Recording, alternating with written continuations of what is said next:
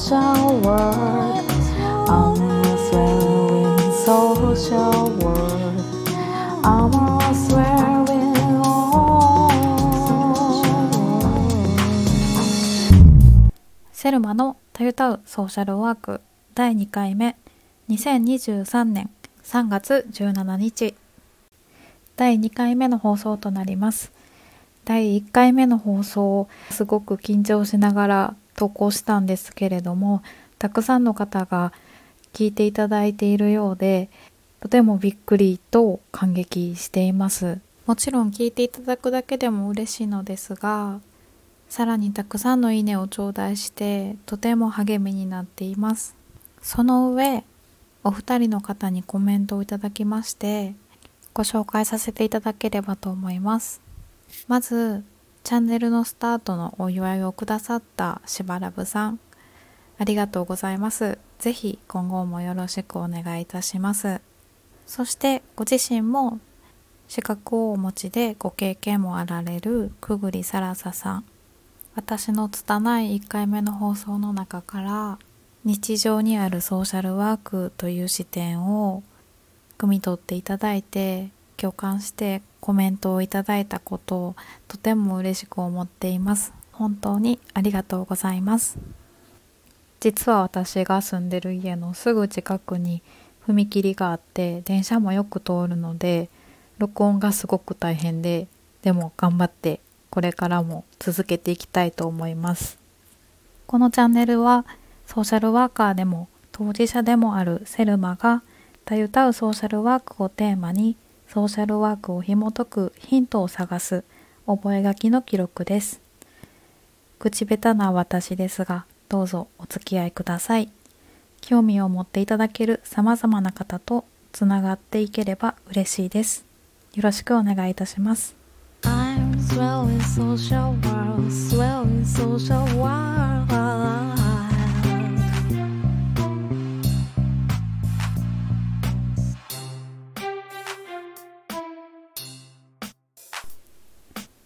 私は物心ついた頃からドラえもんが大好きで30代になった今もドラえもんは変わらぬ私のヒーローなんです。特にアニメとかテレビとか小さい頃から見ない方の子供だったんですけどもドラえもんだけは特別でした。今回はそんなドラえもんをソーシャルワーク的な視点でお話しできればいいなと思っています。もちろん漫画もアニメも好きなんですけれども中でもやっぱり特に劇場版映画ドラえもんは特別で一年に一度届くレターのような作品たちはたくさんの思いとメッセージとともに私を成長させてくれたと思っています。映画ドラえもんが抑えきれないワクワクした冒険心をかきたててくれるのはもちろんなんですけれどもその中にしっかりと胸までずっしり響くメッセージがあるのが私にとっては最大の魅力です。語り出したらきりはないのですが幼い頃の記憶として印象的だった作品が2つ。まず1つ目の作品は1991年公開のドラえもんのび太のドラビアンナイトです。この映画は確か私が初めて映画館で見た映画です。そして私にとってアドベンチャー部門のナンバーワンかもしれません。開いた絵本や本の中に入り込める靴があってとても夢があるなと今でも思っています。そしてもう一つ私の人生に大きく影響を与えてくれたのが1992年公開の「ドラえもんのび太と雲の王国」です。このストーリーに込められた地球に生きる私たちへのメッセージは多大なるものだったのではないかなと思います。その頃保育園児だった私はおませを気取っていたのか宇宙における人間の存在という当てのない問いをよく自問自答していました。そんな私に少しの生きる希望と存在することだったり様々な共存ということを教えてくれました。それに加えてあともう一作品。惜しくも原作者藤子 F 先生の遺作になった「ドラえもんのび太のねじ巻きシティ冒険記」1997年公開のものですね。こちらは私にとってメッセージ部門のナンバーワンでしょうか。今から26年前の作品ですが2023年を生きる私たちがこれからの未来のために見るべき作品なのかもしれません。時代とともに変わっていく表現はもちろんありますし不適切と言われても仕方のないと感じる点もファンとしてもあります。あれから作品も増えてリメイクもたくさんされました。賛否両論あります。私は評論できるような立場でもないし否定的なことを言うのは苦手です。毎年欠かさず作品をチェックしてる私にとっては初めてドラえもんの映画を見た保育園児の私から30代後半になった私今もワクワクは変わらないし一貫したメッセージを受け取っているように感じています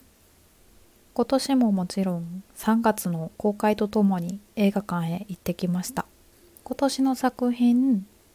映画ドラえもんのび太と空のユートピアについては今もまだ公開中なので詳しくはお話ししませんが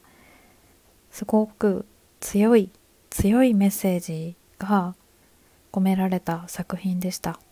ドラえもんに出てくるそれぞれのキャラクターの性格や得意なこと苦手なこと不器用なところ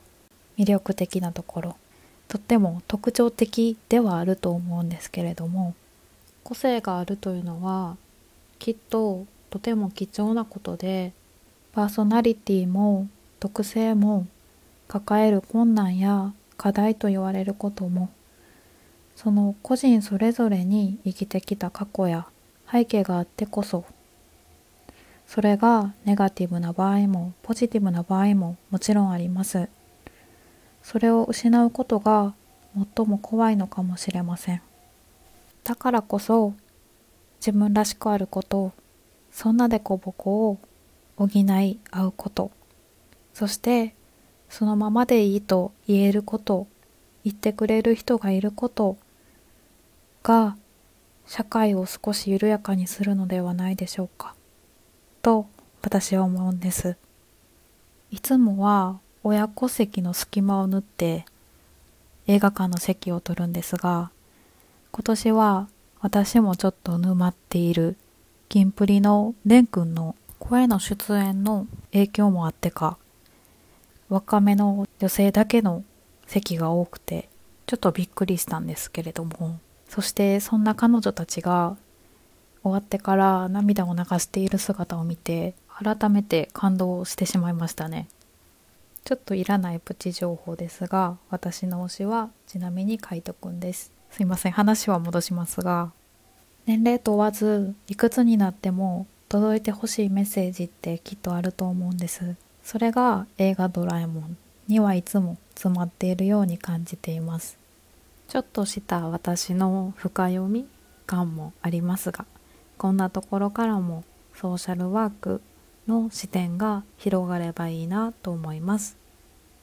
第2回「タイタウソーシャルワーク」ソーシャルワーク的な視点で見る映画ドラえもん。お聴きいただきありがとうございました